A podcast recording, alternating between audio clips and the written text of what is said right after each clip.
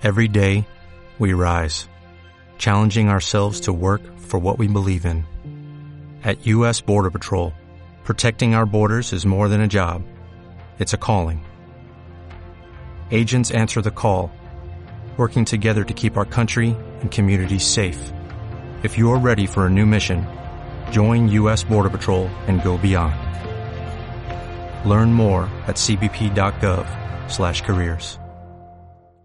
Bienvenidos al programa 16. Sí, programa 16. No busquéis el 14 y el 15. eh, vamos al 16 directamente. Hemos pasado del 12 al 16. Os lo explico. Resulta que antes del estado de alarma ya habíamos emitido tres programas. Y como se suponía que íbamos a estar solo 15 días, pues dije, bueno, hacemos unos especiales y ya está. Pero es que ya llevamos muchos más especiales que normales. Así que, y si sumamos eso, que este programa iba a ser el número 13, pues nos saltamos el número de mala suerte, al 13 le sumamos 3 y ya tenemos el 16. ¿Cómo os quedáis? ¿Eh?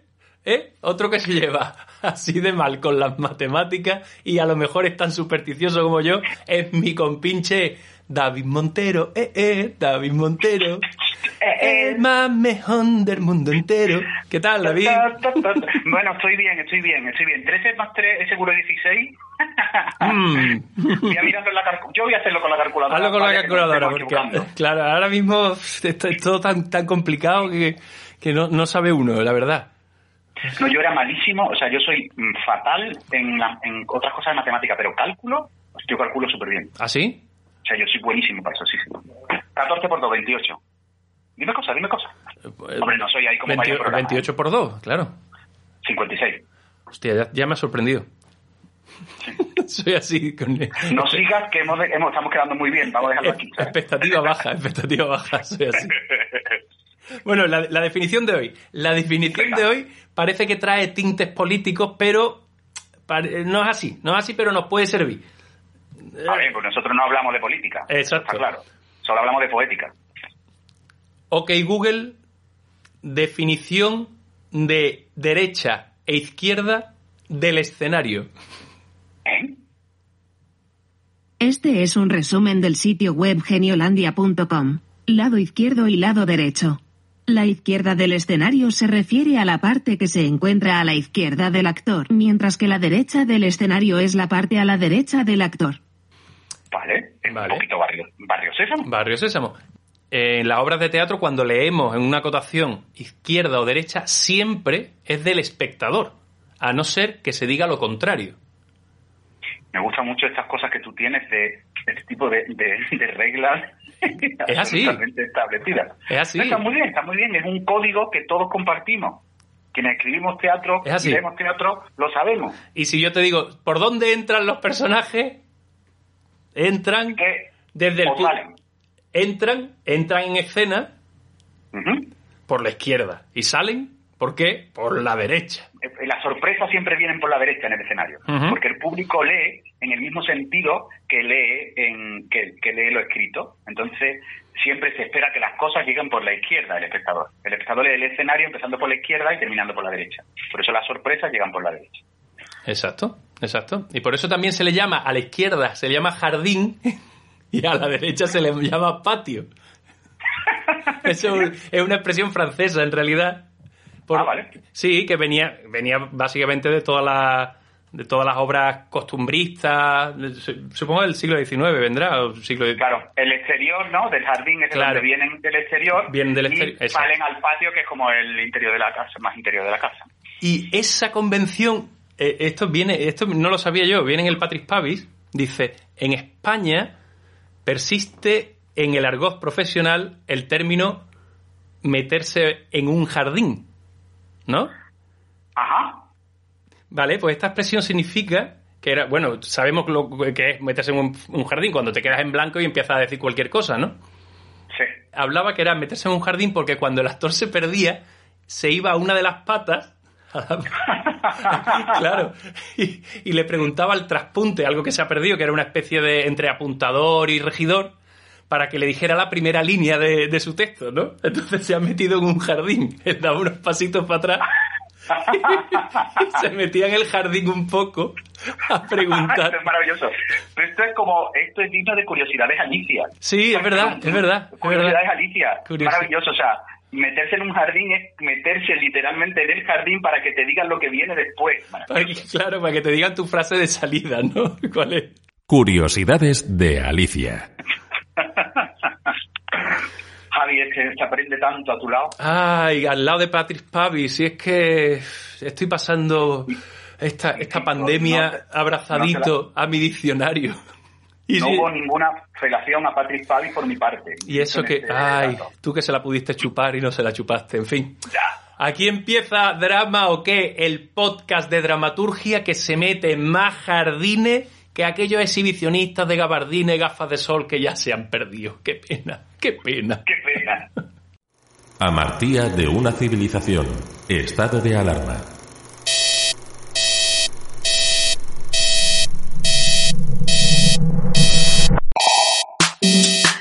Anagnórisis. Metabolé. Didascalias. Parodos. Ibris. Esticomiti. Esticomiti. Esti... ¡Joder! ¿Drama o qué? ¿Drama o qué? ¿Drama o qué? ¿Y yo qué? ¿Eh? ¿Y yo qué? ¿Y yo qué? ¿Eh?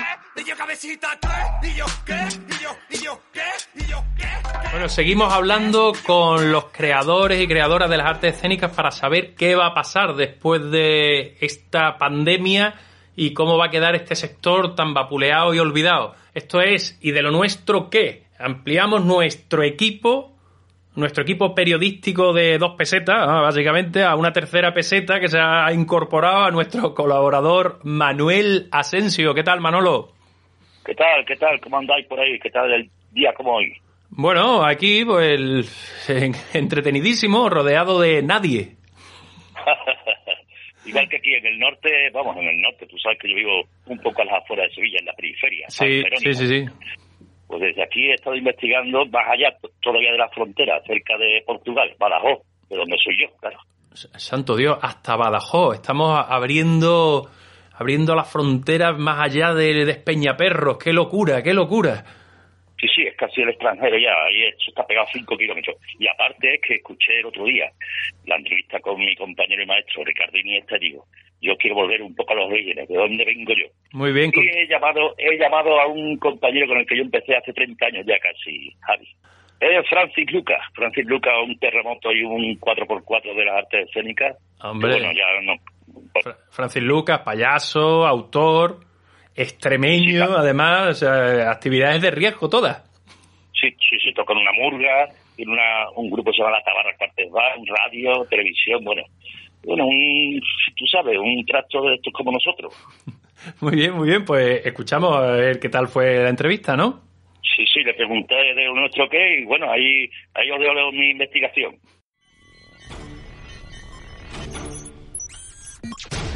Vamos a donde está la noticia. Hacemos entrevistas profundas a gente profunda. ¿Y de lo nuestro? ¿Qué? Bueno, pero, ¿pero esto qué es? ¿Pero esto qué es? O sea, ¿qué estaba haciendo, qué estaba haciendo antes de que empezase este estado de alarma? Estaba en alerta. Antes de estar en alarma, estaba en alerta. Porque hay que estar alerta en este oficio. Pues estaba mm, con mi sección de radio, se llama El Doctor Divago, de, para esta sección, dando clase de teatro a un grupo de adultos que tengo, eh, haciendo funciones con una comedia que tengo también que escribí el año pasado, se llama Retiro Espiritual. He tenido que dejar retiro ficticio para dedicarme al cautiverio real. Bueno, pues eso, estaba haciendo teatro, radio y tele también, que hace poco empezamos con un programa nuevo y fíjate qué pena que pensaba yo que ahora ya por fin me voy a hacer famoso. Pues nada, no puedo. Todo eso se ha ido a- al carajo, ¿no? Dicen que se aplaza, pero yo creo que va a ser un aplazamiento bastante largo. ¿Y ahora qué haces? ¿Qué estás haciendo? Porque ahora no puedes pisar el escenario, lo estás haciendo telemáticamente, como otra gente ahí. Tú lo has dicho, efectivamente. Estoy haciendo mis pinitos con el, con el móvil, vídeo. Ahora, claro, ahora están encargando vídeos desde casa y tal. Yo con eso no me contento mucho, no me satisface demasiado. Me he dado cuenta, claro, igual que cuando pasó el paso del cine mudo al cine sonoro, que muchos se quedaron fuera, Yo como esto sigue así, me voy a quedar fuera, porque, porque no domino lo que es la edición de vídeos. Pero casi por otro lado me está restando tiempo a, ahora con el tema de la cuarentena estoy aprovechando para cada, iba a decir acabar de escribir, pero realmente lo que he hecho ha sido empezado, empe- empezarlo a escribir, desarrollarlo y acabarlo y empezar a estudiármelo.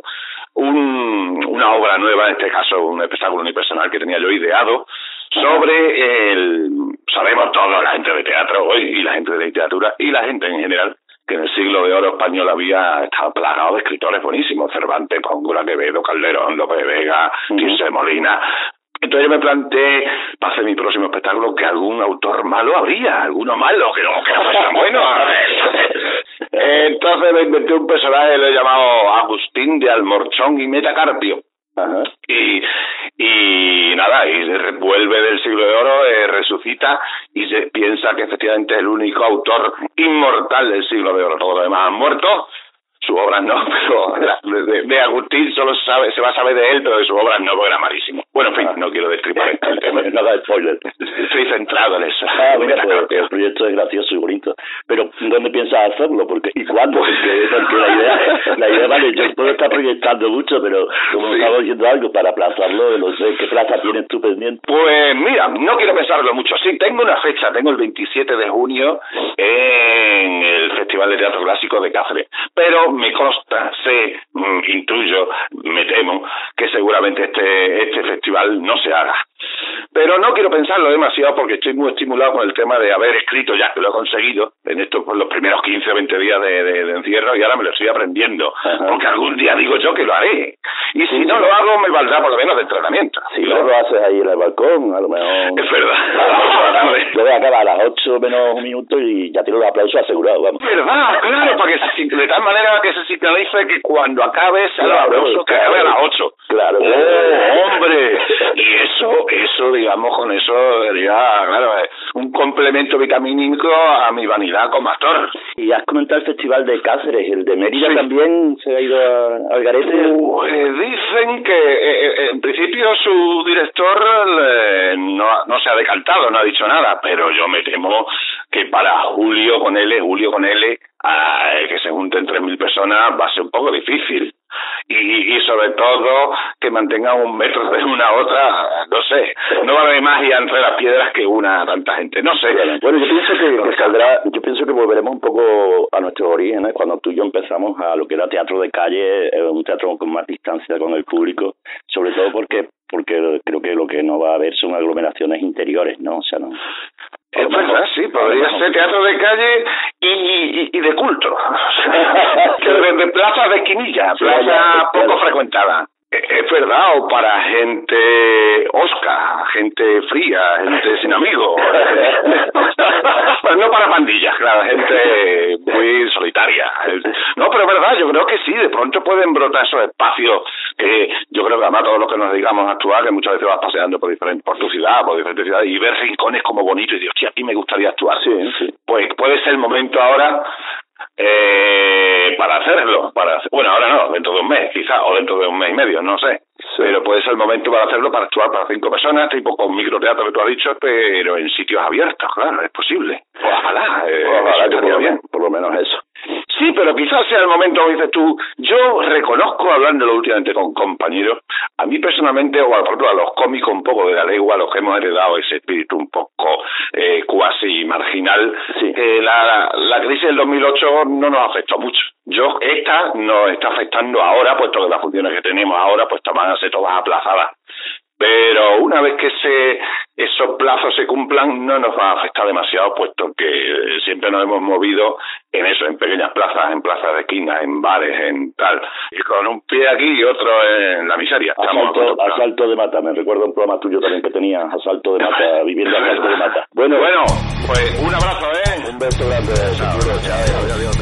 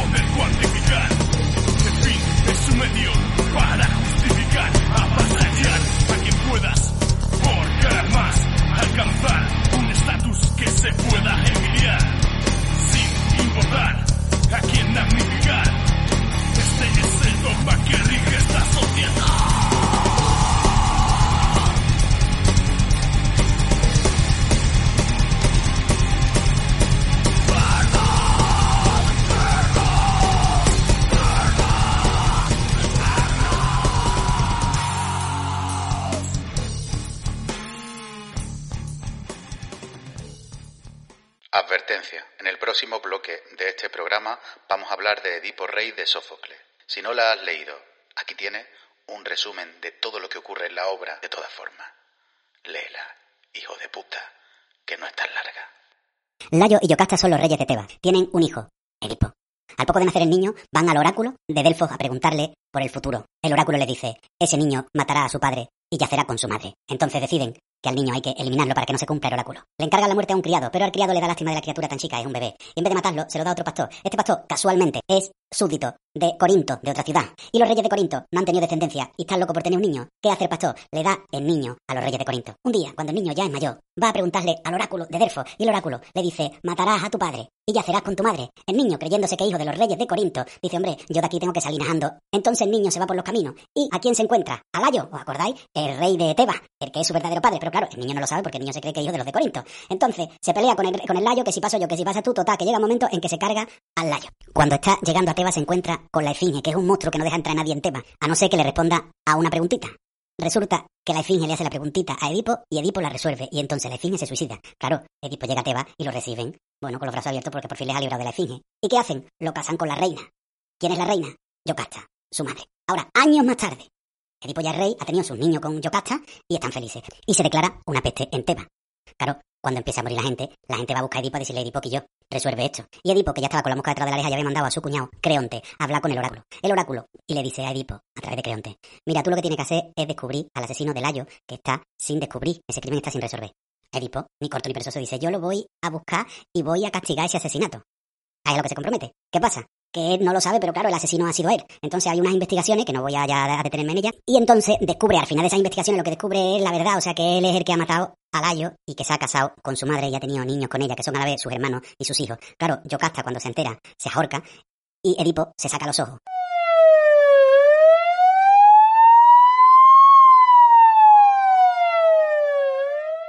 Dramaturgia de una pandemia.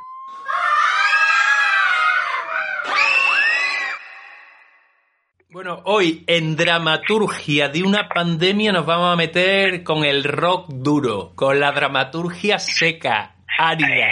Sí, sí, para iniciados, lo advertimos, ¿eh? Lo advertimos. Hoy vamos con uno de los padres de todo esto. Vamos con Sófocles y su Edipo Rey. Vamos a hacer un recorrido por la obra y quizás nos huela a cosas de actualidad, ¿no? Porque en Edipo, además de que sea la obra que toma Aristóteles como modelo para su poética, eh, se habla de una pandemia, de un- un- una peste que asola Tebas. ¿Cómo no íbamos a nosotros a meternos con Edipo Rey? Que es verdad que íbamos a hacerlo desde el programa 1 de los especiales, pero ¿cómo no? Ya esto ha sido un clamor mutuo, porque decíamos, Sí. vamos a ver, esto es una pandemia, nosotros estamos haciendo un- una dramaturgia de una pandemia. La primera dramaturgia de una pandemia es Edipo, Edipo Rey. Rey.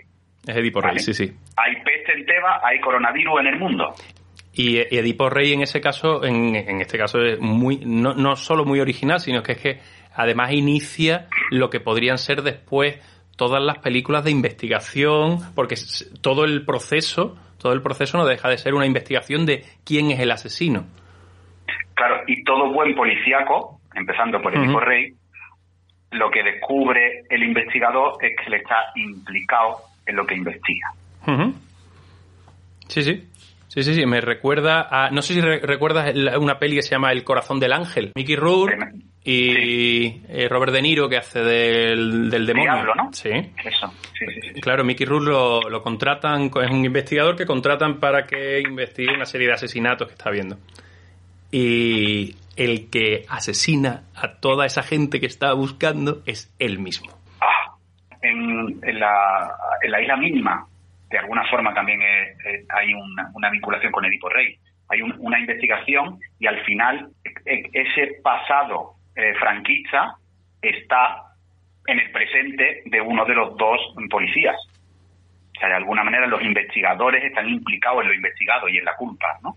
De los asesinatos. Además es una obra que está llena de elementos que después se han utilizado en 10.000 millones de obras más, claro. La vida es sueño. El, bueno, la vida es sueño, mundo. claro. La vida es sueño. Y el cuento ese tan bonito del tipo que huye de la muerte Ah, eh, sí. porque se encuentra en una ciudad y, y ahora la muerte lo ve en la otra ciudad y le dice, pero ¿por qué estás aquí? Porque si me miraste en la otra ciudad y la muerte le dice, pues te miré con sorpresa porque yo tenía que matarte aquí ahora. O sea, al final hay algo en Edipo Rey de huyendo, como tú, que es un poco la híbrida de Edipo, quieres saber más que los dioses. O sea, el oráculo te dice lo que va a ocurrir y ahora tú, intentando evitar que se cumpla lo que dice el oráculo, lo que hace es facilitar que se cumpla. A mí, de todas formas, de- ayer la volví a leer para, para tenerla fresca para el programa. Un- Tú la tienes fresca y ya yo la tengo dura para el programa. Sí, no. me llamó la atención para mal es la intervención de, de Tiresia. Claro, porque Edipo, ¿qué edad tiene? En, cuando 20 años, 25, 26, no sé qué, edad. Es un hombre joven que se está zumbando a su madre. No, debe tener, debe tener más, debe tener más, porque los hijos, eh, los hijos son Eteocles y Polinices, que ya hay- que hay un momento que dice que de ellos no se preocupa porque ellos ya son adultos, por, por tanto, eh, debe tener 40. Treinta y tantos, por lo menos, claro. Y, y Yocasta 60, 60 50 y tanto. Claro, O sea, mi gran pregunta es, ¿y Yocasta estaba bueno? Tiene que estar. Esta es una pregunta que yo me hago. No, pero. él él se, se lía con Yocasta porque hereda reino. Ya. No hay más. Pero que- no hay más. ya. O sea, él llega, él cuando llega a Tebas, ella ya es viuda. Pillacacho. Claro, y, mí- eh, claro. Y, ¿Y por qué el adivino, que es Tiresia, sabe toda esta historia desde, desde hace, pues desde que mataron a, desde que mataron a Layo, hace 20 años por lo menos, Y está callado como una puta. y callado, callado hasta que no empieza la obra, porque la obra es otra cosa, la obra se desarrolla que, que dura un día. Y, y, y es- y en ese momento se, se acumulan ahí toda la, toda la información que queríamos, ¿no? Claro, pero porque Tiresia, frente a Layo o a Edipo, que quieren ser, sabe más que los dioses y por tanto cambiar el destino, Tiresia no interviene. Como sabio que es. Ah, No interviene hasta que Sófocles nos dice, niño, te necesito porque aquí necesito como ir sembrando. A mí una cosa que me encanta de... Bueno, Edipo Rey es muy entretenida de leer, fuera parte de, de cachondeo. Vale, yo, yo daría un consejo a la gente que si, si va a entrar en la lectura de Edipo Rey, que en, es- en esa primera lectura, mm, igual David no está de acuerdo, se salten los coros. Ah, no, no, yo me lo salto siempre. Vale, pues que se salten los coros porque si no va a ser muy duro. Si no va a ser muy duro. Pero si te, Los sal- coros si te saltan ah, los coros, es acción todo el rato. Es una investigación que parecería un, un episodio de la señorita Fletcher, ¿no? Edipo y la señorita Fletcher. Sí, sí. Relación, ¿sabes? Como similitudes y diferencias. sí, sí. A mí hay un personaje secundario que me encanta, que me encanta, que es Creonte. El primer cuñado. Eh, Exacto, Creonte que es es el el primer cuñado. Que es el primer cuñado. Que hay un momento, hay un momento que, que el tipo dice, yo para qué, para qué voy a querer tu poder si tengo la, el mismo poder que tú, los mismos beneficios y nadie me señala. Efectivamente. Eso es maravilloso. Esa es la, esa, esa, esa imagen del segundo de a bordo que en realidad tiene el mismo poder, pero no tiene la exposición pública. Porque recordemos que Edipo Rey comienza con una manifestación en la puerta del palacio diciéndoles la gente se está muriendo y tú no estás haciendo nada. Ahí, ahí entronca un poco con, con lo que estamos pasando, ¿no? Claro, bueno, es que al, claro, al final no deja de ser una epidemia. Lo que, lo que habría que buscar, que puede ser muy divertido, es ver cuáles serían los. cómo podríamos hacer una adaptación de Edipo Rey a la actualidad. Con las tragedias griegas lo que ocurre es que hay algo con los dioses y los oráculos que no nos, que creemos que ya no tenemos oráculos ni dioses, pero seguimos teniéndolos. Claro. Es decir, cuando hablamos de los, los científicos, son nuestros Mm. nuevos oráculos. Sí, a, los- a ellos les preguntamos lo que hay que hacer. Bueno, la Organización Mundial de la Salud, sin ir más lejos, ha ejercido como... mm, Oráculo de Delfos. Oh, el- exacto. Como, eh, Sí, que- sí, sí, con, con unas predicciones que igual han metido un poquito la pata, quizás, no lo no sabemos, ¿no? Sí, ahí no, no es exactamente igual que el oráculo de Delfos, que el de Delfos es la clava, ¿sabes? Claro, claro, claro. Digan lo que digan, pero bueno. Ay, llevad, amigos, a este criminal, a este hombre entregado a las execraciones, el más horrendo de todos los mortales para los dioses. Lleváoslo. Habláis de mí. Yo creo que tenemos que parar, sí. Sí, sí, paremos, paremos. Paremos esto, por favor. Muy bien. David, has traído un regalito pútrido y jugoso para cerrar el programa de hoy, ¿no? Muy relacionado con la peste y el teatro, ¿no? ¿De qué se trata? Eh, pues sí, mira, eh, re- recordé que yo de chico leía cosas de teatro. Entonces yo me acordé que Antonín Artaud, eh, en el teatro y su doble, en sus ensayos, uno era el teatro y la peste. Y, en- y recordaba que había una descripción de el proceso de la peste eh, como, sobre el organismo hasta llevarlo a la muerte. Entonces le hemos pedido a una actriz de verdad, y una persona seria, no como nosotros, a Marga Reyes, una actriz maravillosa, que los leyera ese texto, que en los últimos minutos del programa tengan la categoría que sus oyentes merecen. Me, me he emocionado a mí mismo de lo bien que he hablado. Para terminar. Pues vamos a escucharlo. Con anterioridad a cualquier malestar físico o psíquico demasiado notable, el cuerpo aparece cubierto de manchas rojas que el enfermo advierte de pronto cuando empiezan a ennegrecer. Apenas tiene tiempo para asustarse y ya le hierve la cabeza, le pesa enormemente y cae al suelo. Se apodera entonces de él una terrible fatiga, la fatiga de una succión magnética central de moléculas divididas y arrastradas hacia su anonadamiento. Le parece que los humores enloquecidos, atropellados en desorden, le atraviesan las carnes. Se le subleva el estómago y siente como si las entrañas se le fueran a salir por la boca. El pulso, que unas veces amengua y es como una sombra de sí mismo, una virtualidad de pulso, otras galopa acompañando a los hervores de la fiebre interior, el torrente extraviado del espíritu. Ese pulso que acompaña los latidos apresurados del corazón, cada vez más intensos, más pesados, más ruinosos. Esos ojos enrojecidos, inflamados, vidriosos luego. Esa lengua hinchada que jadea, primero blanca, luego roja, más tarde negra y como carbonizada y hendida. Todo proclama una tempestad orgánica sin precedentes. Muy pronto los humores corporales, surcados como la tierra por el rayo, como lava amasada por tormentas subterráneas, buscan una salida. En el centro de las manchas aparecen puntos más ardientes, y a su alrededor la piel se levanta en ampollas, como burbujas de aire bajo la superficie de una lava. Y esas burbujas se rodean de círculos, y el círculo exterior, como un anillo de Saturno incandescente, señala el límite extremo de un bubón. El cuerpo está surcado por bubones, pero así como los volcanes tienen sus lugares preferidos en la Tierra, los bubones prefieren ciertos sitios del cuerpo humano. Alrededor del ano, en las axilas, en los lugares preciosos donde las glándulas activas cumplen fielmente su función, aparecen los bubones y el organismo descarga por ellos la podredumbre interior y finalmente la vida. Bueno, pues hasta aquí, hasta aquí el programa de hoy. Por cierto, por cierto, el día 23 de abril hacemos un programa especial en el que vamos a leer el fallo del premio Romero Esteo de este año. O sea, vamos a hacer una cosa, de pronto mm, vamos a hacer algo súper importante. Sí, sí, sí, sí. O sea, el premio Romero Esteo es el premio a la joven dramaturgia andaluza, es un premio que se convoca para dramaturgos, dramaturgas andaluces AS de 30 años o menos reside- o residentes en Andalucía. Correcto. Y nosotros vamos a dar el fallo del premio. Sí, En un programa especial en el que estáis todos invitados a verlo en directo. sí, el día 23 a partir de las 8 iba a ser la A gala la tarde. Exacto, a las 8 de la tarde. Ahí va a ser la gala de los premios en, lo- en la gala de los premios Lorca, pero mm, evidentemente no se va a celebrar, entonces nosotros vamos a cubrir ese hueco. Sí, señor. Así que Me compañero, gustaría decirte una cosa. Deja de llevarme a los balcones y empieza a llevarme a los Balcanes.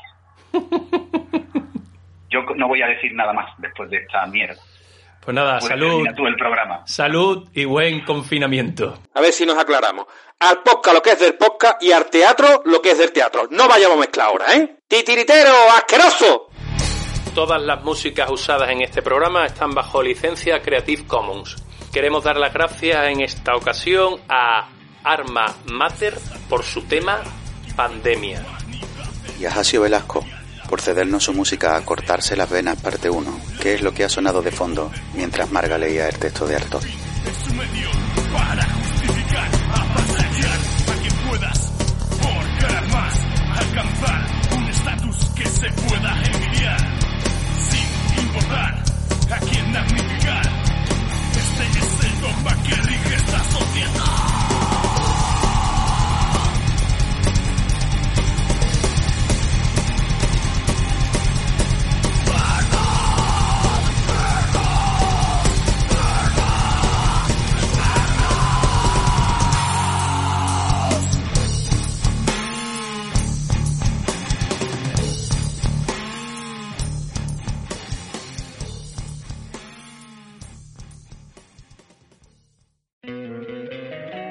encantaría tener 100 dólares extra en tu bolsillo? Haz que un experto bilingüe de TurboTax declare tus impuestos para el 31 de marzo y obtén 100 dólares de vuelta al instante. Porque no importa cuáles hayan sido tus logros del año pasado, TurboTax hace que cuenten. Obtén 100 dólares de vuelta y tus impuestos con 100% de precisión. Solo con Intuit TurboTax. Debes declarar para el 31 de marzo. Crédito solo aplicable al costo de la presentación federal con TurboTax Full Service. Oferta sujeta a cambios o cancelación en cualquier momento.